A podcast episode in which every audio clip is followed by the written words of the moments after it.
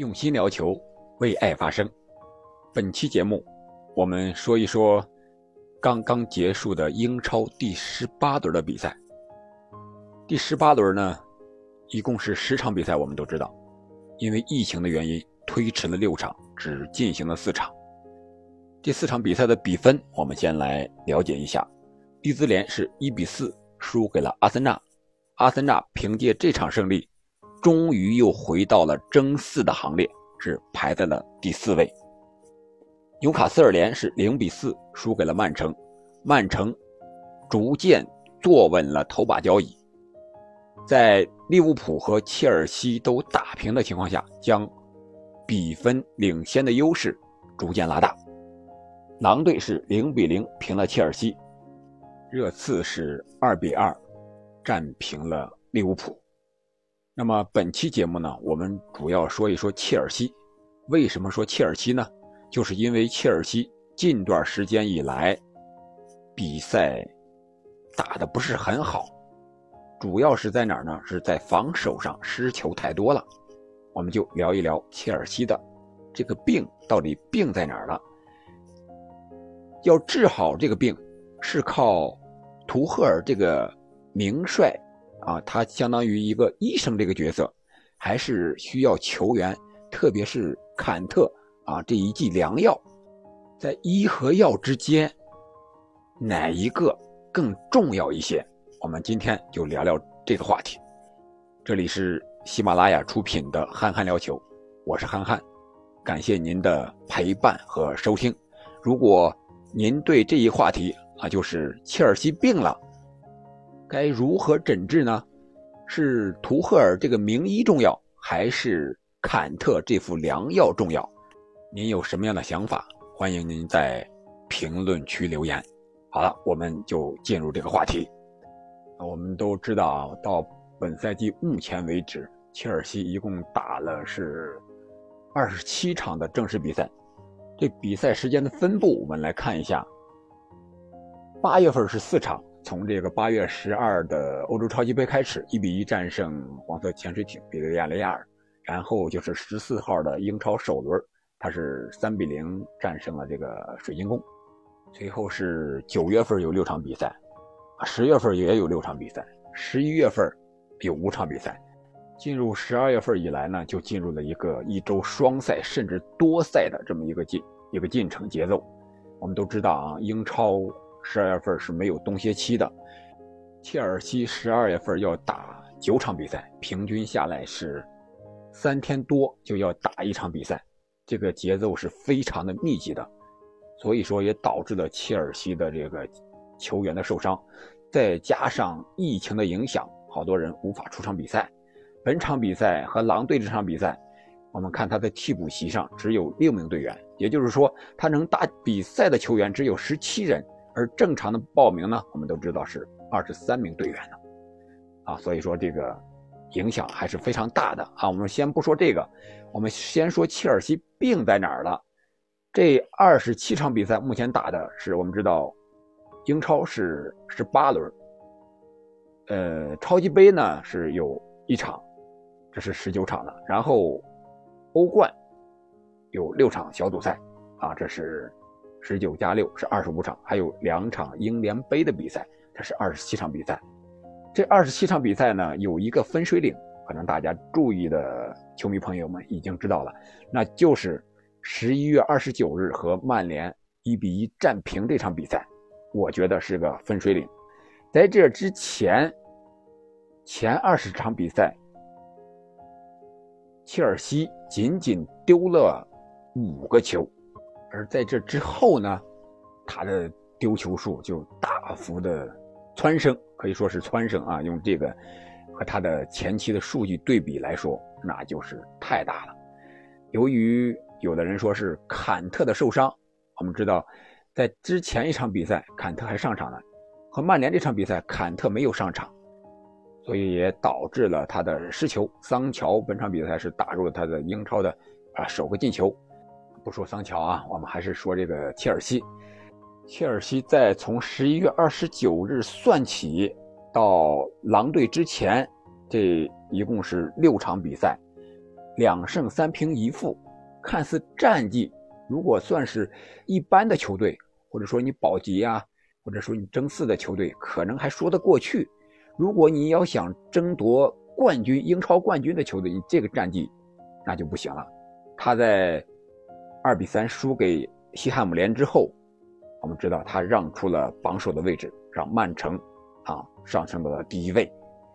在这六场比赛里，这个战绩之下，他的总丢球数是十一个丢球。我们看前二十场，他才仅仅丢了四个球，而近六场比赛他就丢了十一个球。到底是什么原因呢？是坎特受伤是唯一的原因吗？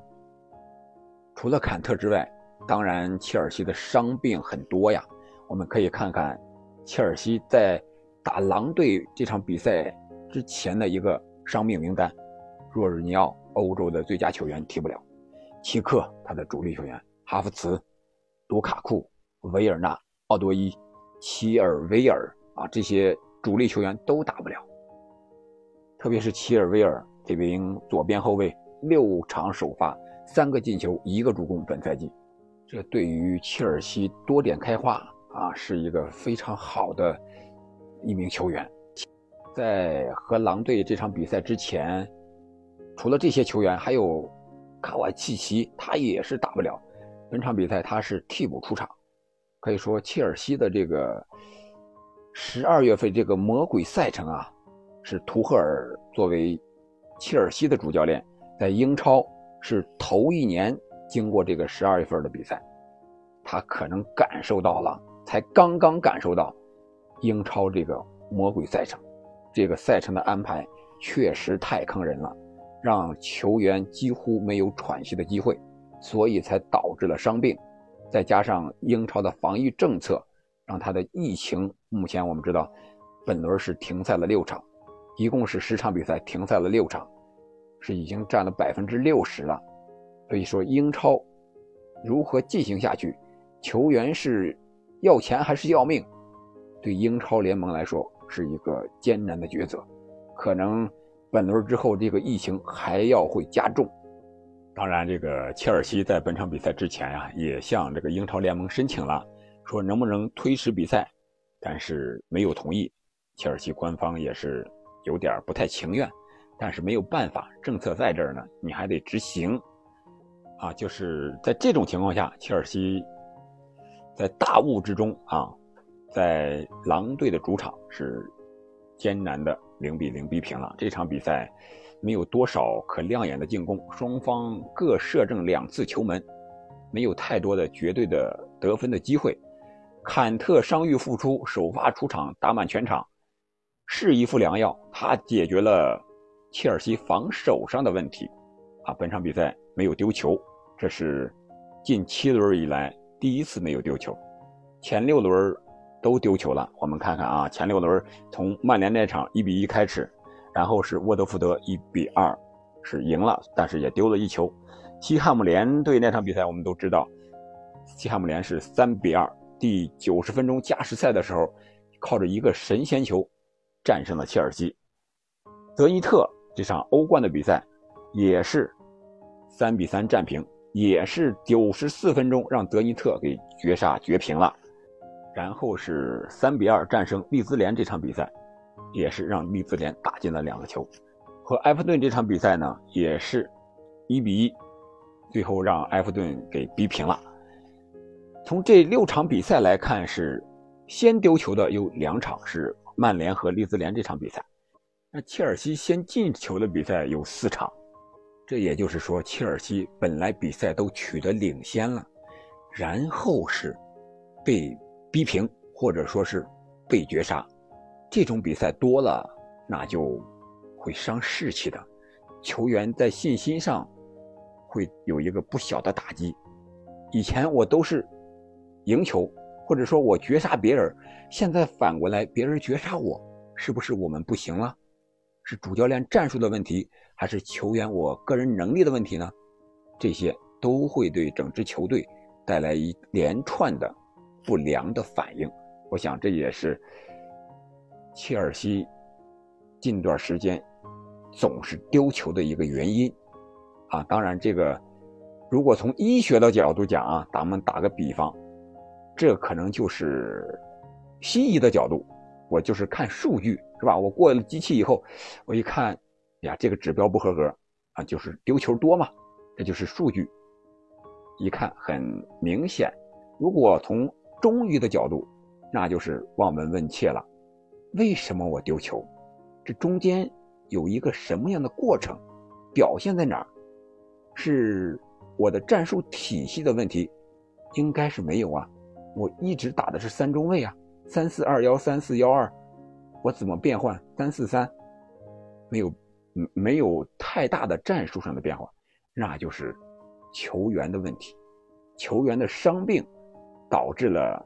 战术体系执行不够坚决，不够到位，是吧？换了球员了，他达不到主教练的要求，或者说，本来这副药我用的是人参来，啊，能够达到一个出奇的效果，但是，他这个人参，它不是野人参那种药效特别大，他是家养的人参，药效不行，那达不到那种疗效，所以说他就。后防上有漏洞了，这是从中医的角度我分析一下，就是他的替补队员上场之后，达不到首发队员那种战术上的要求。另一个，我觉得也就是他比赛的一个长期积累的过程。我们看他这个比赛密度是越来越大的。八月份我们说他有四场比赛，当然是半个月的时间有四场比赛。然后九月份是六场，十月份六场，十一月份是五场，而十二月份到现在为止已经打了六场了，还有三场没有打。一点点积累下来，切尔西从一开始时候，赛季之初，啊备战了一个赛季了，两个月的时间备战，哎，体能很充沛，磨合的也很好。上来之后，气子卡拉，看瓜切菜似的一直赢球。哎，慢慢慢慢慢的，这些主力队员由于长期的打比赛，体力上有透支了，伤病也来了，状态也有起伏了，啊，所以说，在关键时候总是丢球。我就觉得，你看切尔维尔伤了吧？我觉得阿鲁索他就是一个非常有实力的球员呀，左边路有突破，有传中，有抢断，但是他有他的弱点。时不时的会给对方送个点球，会在防守上失个位，啊，这是他的弱点，才导致了现在切尔西的啊经常丢球。再一个就是坎特这个位置确实是太重要了。我们都说，坎特在场上，他打三中卫就很容易，因为坎特能够来回的奔跑，不惜体力的奔跑，在中卫之前。竖起了一道屏障，吕迪格、呃，迪亚哥·席尔瓦，上面还有阿斯皮利奎塔，这些两老一心，有了坎特的协防，没有问题。但是坎特一下场之后，其他的中场在他这个位置，我们知道若日尼奥，他的防守硬度是不行的，他是出球组织，哎，这个可以，他调度可以，然后就是。新转回来的萨维尔，我看了和狼队这场比赛，他是替补登场的。他的跑动能力确实照坎特差很远，他几乎就是中路这一块这个位置，跑动的线路也好，距离也好，肯定照坎特来说要差很远。这个在英超这种强度下，你不跑，那你肯定后防线的漏洞会很大，特别是在。对你这个切尔西这种强队上，弱队都是密集防守，然后打反击。如果你装光靠几个后卫在这儿防守的话，那肯定是漏洞百出的。那确实，坎特回来之后，本场比赛也零封了对手，但是进攻上问题还没有解决。可以说，坎特是一副良药，但是他只解决了一半的问题，就是防守可以了。进攻怎么办？我们也可以看到，在本场比赛，坎特是经常的前插到啊对方的这个后卫的身后去要求接应，但是这个球传不到他的脚下。再一个就是其他队员，前场队员芒特也好，还有这个普里西奇，感觉他们在前插，特别是无球跑动这一块照维尔纳还是有很大的差距。可能他们不喜欢这种无球的跑动。我们知道，作为一名射手来说，你最好旁边有一个僚机给你无球的跑动，拉开空当，你才有更多的机会去射门去得分。啊，比如说曼联的卡瓦尼，他就是这种类型的。还有这个皇马 C 罗时期有本泽马这个僚机，啊，本泽马为 C 罗是分担了多少这个被防守的这个任务呀？好多后卫都是被本泽马带开之后，C 罗才有了这个空间。任何一支球队都有这样，但是米尔纳没有上场呢，感觉这个空当切尔西就少很多。所以说他在本场比赛进攻上感觉不是很好，射门机会也不多，空当也不多。关键传球，坎特有那么一两次，但是没有把握住。我们知道切尔西的锋线米尔纳伤了，然后卢卡库呢，也是上轮出场之后，本轮应该是感染新冠了，然后也是未能出场。卢卡库他在赛季之初的高光表现之后，伤病这个来来回回的，导致他的状态不是很稳定。一个原因是他的战术打法，也是被英超的球队应该是摸透了，啊，你就是高中锋嘛，就是支点嘛。我记得他和利物浦这场比赛，就是一个人盯防，然后切断中场和卢卡库之间的连线。你不是能做球吗？我不让你接球，你怎么做球？啊，就是把卢卡库的支点的作用发挥到最小。如果切尔西还想发挥卢卡库的作用，那卢卡库的使用说明书，你图赫尔就得好好的研究研究了，得需要升级，怎么能够摆脱对方后卫的肉搏？英超的后卫我们都知道，几乎都是范戴克这种的，和卢卡库的身板差不多少吧。卢卡库的体能消耗非常大，这么大的一个吨位。差不多二百斤，一米九多，来来回回的冲刺跑，那时间长了肯定受不了，灵活性、机动性上肯定也有影响啊。所以说，切尔西要想发挥卢卡库的作用，还需要升级。